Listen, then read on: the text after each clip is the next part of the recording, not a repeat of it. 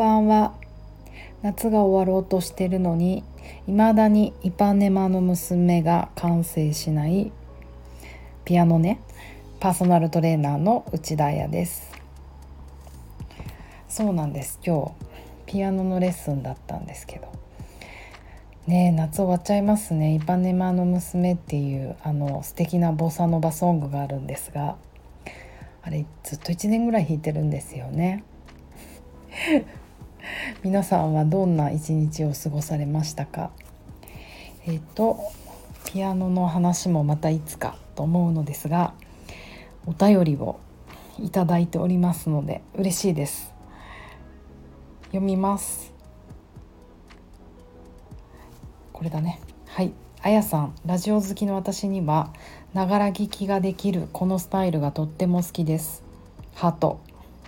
今日はヨガマットの上でゆるゆるトレーニングをしながら聞きました。質問やお題じゃなくてごめんなさい。これから放送楽しみにしてますね。ということで今日も匿名の方から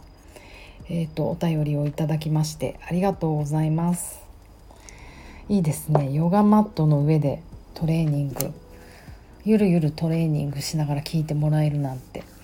なんかすいません本当。全く運動のやり方とか「How to」とか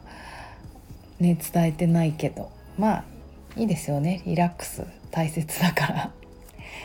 あのそうなんです。なんかタイトルも「Without Moving」ってつけたんですけど。なんかすごい自分にとって結構「Without Moving」ってあのキーワードであの動かないで、ね、何が伝えられるのかなってなんかいつも思ったりするんですよね年に何度か。なので、ね、ラジオって本当声だけでえーと、何を伝えられるのかなってあの挑戦してみたかったのでこのタイトルをつけました。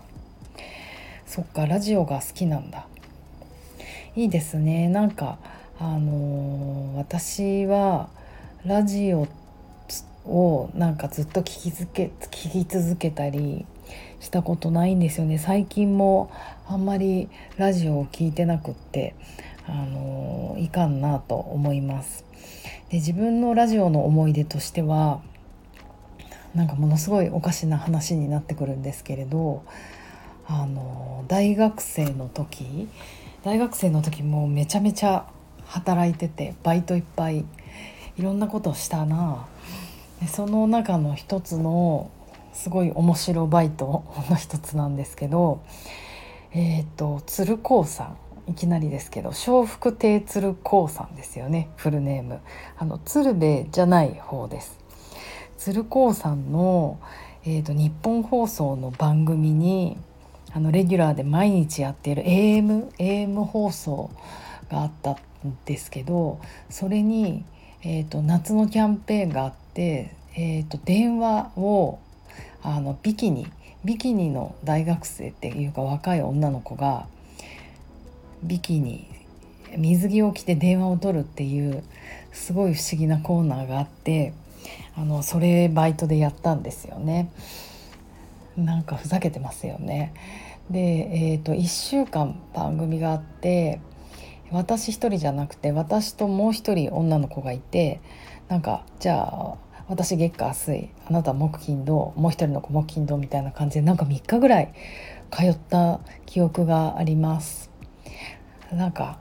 こうね自分もよくその AM 放送っていうものも聞いたことなかったし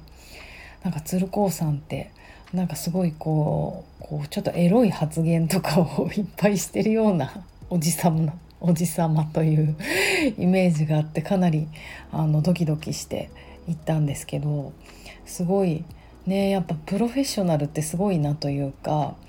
まあ初めてそんないきなりラジオ放送のね、制作の現場なんて行ってなんか一番感動したのはやっぱりこう台本が3分前とかに上がるんですよね。あのこの番組って多分34時間毎日やってたやつだやなんかやってたんですけどその台本が3分前ぐらいに上がってもうだからそれを初見で見ながら鶴光さんとあとアシスタントの女の人優しかったなあのその人がなんか2人でバンバン読んでいくっていうのがすごいこうね大学生ながらというかビキニ姿で横にちょこんと座りながらあなんかすごい大人ってすごいなと思って見ていました。そしてあのやっぱりこうねあのマイクがオンになったらエロい発言とか下ネタとかいっぱいするけど普段はね、もちろん紳士で、ね、特に水着姿にそんなとこにいるなんて本当にもうありえない。だって全員周りは、ね、バリバリ働いて洋服なのにあの、ね、かわいそうと思ってすごくいろいろケアというか気を使ってくださってすごい一番嬉しかったのはなんか同じ日だったか別々の日だったか忘れちゃったんですけどあのー、横で横でというかタモリ。すごい。タモリ。タモさん。タモさんタモさんとこ行こうって言って連れてってくれてタモさんがタモリが番組の収録をしててそれを水着を着た私と鶴子さんとアシスタントの方がこう手を振ると。やっぱびっくりしますよね水着の女の子なんかいると。でタモさんがハッと顔を上げて手振ってくれるっていう日があって次の日だからその日か忘れちゃったけどあと小倉さん？あのえ小倉さんってフルネームなんて呼ぶんだっけ？小倉智明さん。小倉さんも番組をやっていて収録中にあの部屋の外から手を振るっていうのをなんか一緒にやってくれてあなんか優しい鶴子さん優しいなと思いました。でさらに面白い思い出としてはそのあの番組を書いていた放送作家さんが鈴木おさんだったんですね。なんか鈴木おさんもその時大学生で私も大学生だったから「へえ」って「僕大学生なんだバイトなんだ」みたいなこと言われなんかこう「へえ」って 感じ悪い。だから私もイケイケだったから「へえ」っていう返事しかしなかった気がしますが、えー、大学生の人がこんなことやれてるんだっていうのがまあ驚きだったしねやっぱり今やすごい、ね、森三中の旦那さんですよね。放送作家とか脚本家としてすごい大御所の人はやっぱりこうね大学生の時からうん面白いことしてるんだなと思って。そしてね彼がもう自分たちの企画ですよね。ラジオを聴いてる人は肉眼では見えない。水着を着てようが着物を着てようがだから本当かわからないけどそこで働いてる人たちだけは水着の女の子が見れるというなんかすごいね企画でごめんねって言われたのを覚えています。そして先ほどちょっとググってみたんですね。こ本当にこの番組あったよねと思って。あのググってみたら「鶴光の噂のゴールデンリクエスト」という番組でした。だけど2021年3月にレギュラー放送が終了になっちゃったんですね。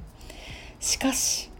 なんとこの秋レギュラー番組として復活2021年10月19日火曜日の5時半からスタート。すごいこのタイミング。73歳になっても変わらずお笑いでお茶の間に元気と癒しを届けますという。鶴光さんとアシスタントの田中美和子さんの番組がまたこの秋に復活するなんて。なんかすごい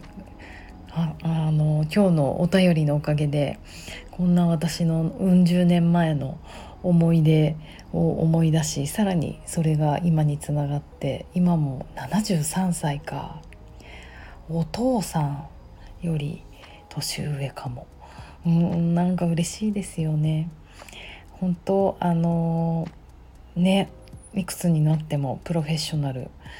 でいたいなって私もすごく思うのでもういきなり尊敬の眼差しですけどリスペクトトゥーツルコー。うん、やっぱりあの健康第一に頑張っていきたいなって思いました。ということであのトレーニングトレーニング方法日々悩まれてる方は是非あのうちの浅井山アパートメントにご相談ください。今パーソナルトレーニングのキャンペーンをやっていてかなりあのお得にあのできますので先着10名様となってますが予約受け付けております。うんもうそうだね。73歳になってもなんかいろんな形で表現をね続けていきたい。ウィズアートムービングになっても何か表現していきたいなと今日鶴光さんの話をしてつくづく思いました。そしてこれを思い出させてくれたあのお便りをくれた方ありがとうございます。えーと、すごい10分が過ぎました。しかも今12時17分深夜となってしまいました。えーとあと1日ですよね。えーともう Friday明日 Fridayだからなんとか皆さん今日もぐっすり寝てえっ、ー、と生き抜いていきましょう。ではおやすみなさい。